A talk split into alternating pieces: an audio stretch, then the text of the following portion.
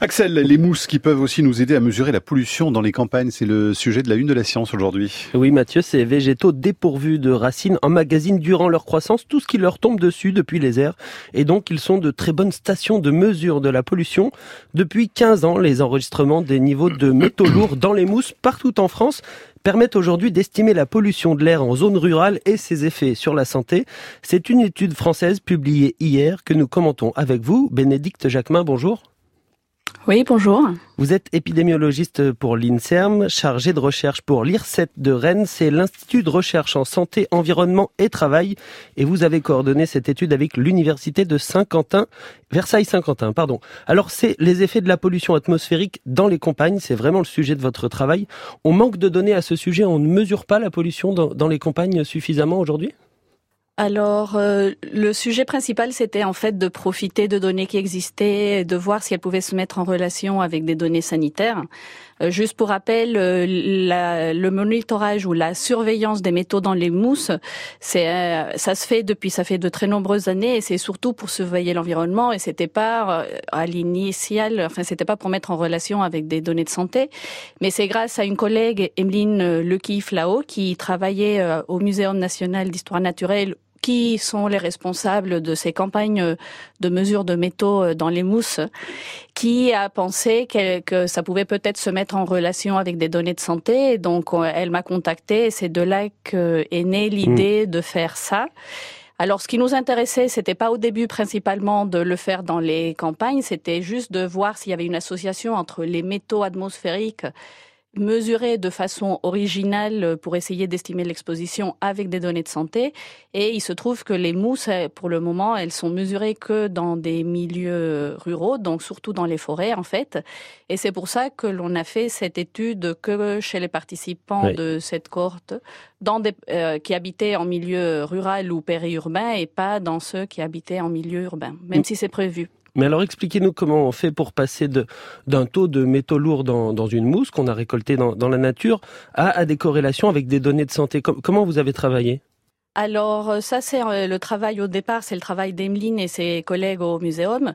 Donc euh, ils ont ils avaient les données des métaux dans les mousses en 500 points sur toute la France et ils ont développé des cartes euh, on appelle ça d'interpolation spatiale, c'est très technique, mais en fait, ce qu'ils font, c'est qu'ils ont, en résumé, ils ont grillé la France avec des petites grilles de 2 km sur 2 km, et pour chaque grille, ils ont vu la concentration des mousses en, en prenant les mousses dans ces grilles, mais aussi dans les, les mousses dans les grilles autour de cette grille. Mhm. Et donc, ça donne une carte euh, qui, qui donne les concentrations euh, dans les mousses de certains métaux sur tout le territoire. Et nous, on a des cartes où on a nos patients qui, ou nos participants dans nos cohortes.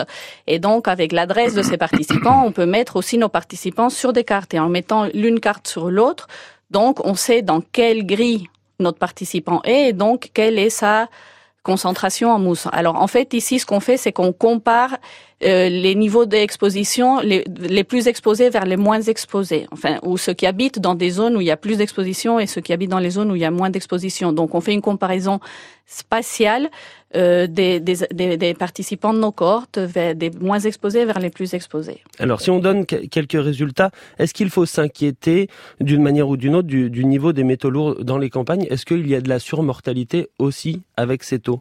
Alors c'est ce que nous on a trouvé. Alors les métaux, les métaux, ils sont de façon naturelle dans la croûte terrestre. Et il y a certains métaux que si on les retrouve dans l'atmosphère, ça veut dire qu'ils sont là dus à une activité humaine et on, on appelle ça des métaux d'origine anthropique.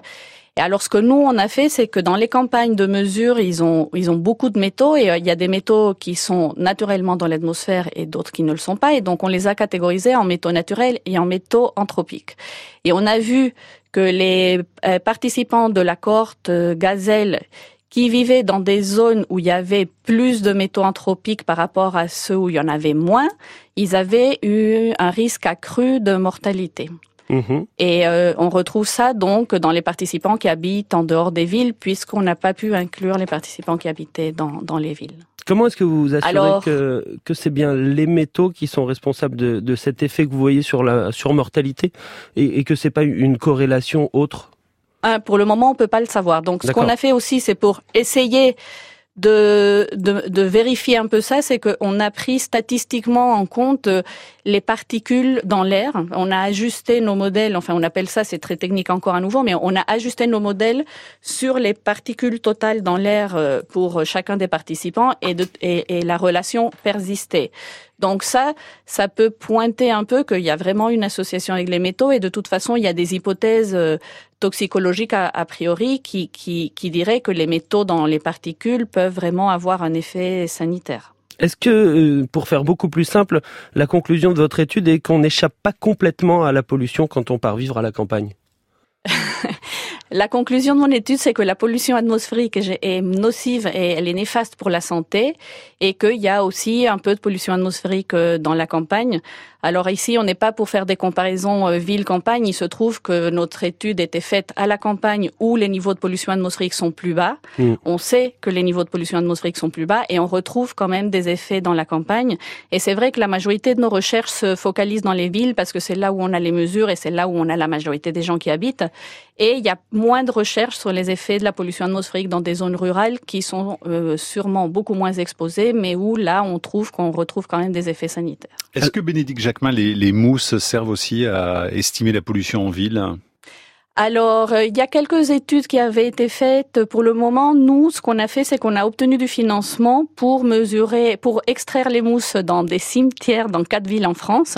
Donc ça, ça se fait grâce à un financement de l'ANR et de la Fondation de France. Donc on va mesurer euh, les mousses à Paris, euh, Lille, Lyon et Marseille. Mhm. Et donc, on va essayer de faire euh, la même chose pour ces villes-là et pas seulement avec la mortalité, parce qu'on sait que la pollution atmosphérique a énormément d'effets sanitaires, pas que sur la mortalité. La mortalité, c'est juste la pointe de l'iceberg. Et donc, ce qu'on va essayer de faire, c'est de voir s'il y a une association entre l'exposition aux métaux atmosphériques en milieu urbain mhm. avec la cognition et les cancers chez les adultes dans une grande cohorte qui s'appelle la cohorte Constance. Pour terminer, Bénédicte Jacquemin, euh, ville et campagne confondues, les troubles et les maladies causées par ces métaux lourds, euh, est-ce qu'on les connaît euh, Est-ce que vous pouvez nous les donner? Alors, on connaît les effets de la pollution atmosphérique. Alors, on connaît la, la, pollution atmosphérique est associée avec la mortalité, avec les maladies cardiovasculaires et les maladies respiratoires, avec des troubles du développement chez les enfants et probablement la cognition chez les adultes, avec des, euh, des événements de santé périnataux euh, comme le petit poids de naissance ou un risque accru de prématurité, et même euh, avec le cancer. On sait que la pollution atmosphérique a été classée cancérigène type 1 par le CIRC. Et euh, voilà, donc quelle est la part de ces métaux sur les effets? Ça, ce n'est pas encore clair, mais voilà, c'est là, on est là pour répondre à ces questions euh, grâce aux recherches que l'on fait. Merci en tout cas, Bénédicte Jacquemin, pour ces détails. Vous êtes épidémiologiste à l'INSERM. Merci à vous. Axel, à demain. À demain.